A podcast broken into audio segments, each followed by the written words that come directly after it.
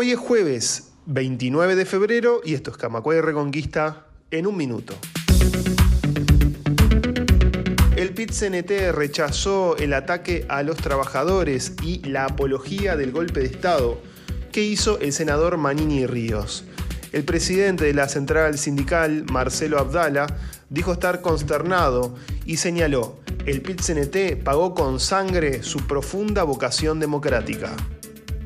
Las filiales de la Federación Uruguaya de Magisterio estudian acompañar las medidas de ADEMU Montevideo y el paro de maestros podría extenderse a más departamentos.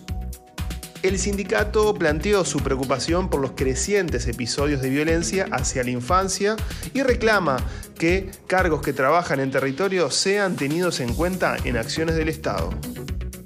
La ONU informó que prácticamente toda la población de Gaza está pasando hambre en distinto grado.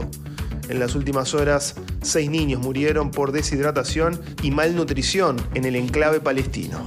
Más información en radiocamacua.uy.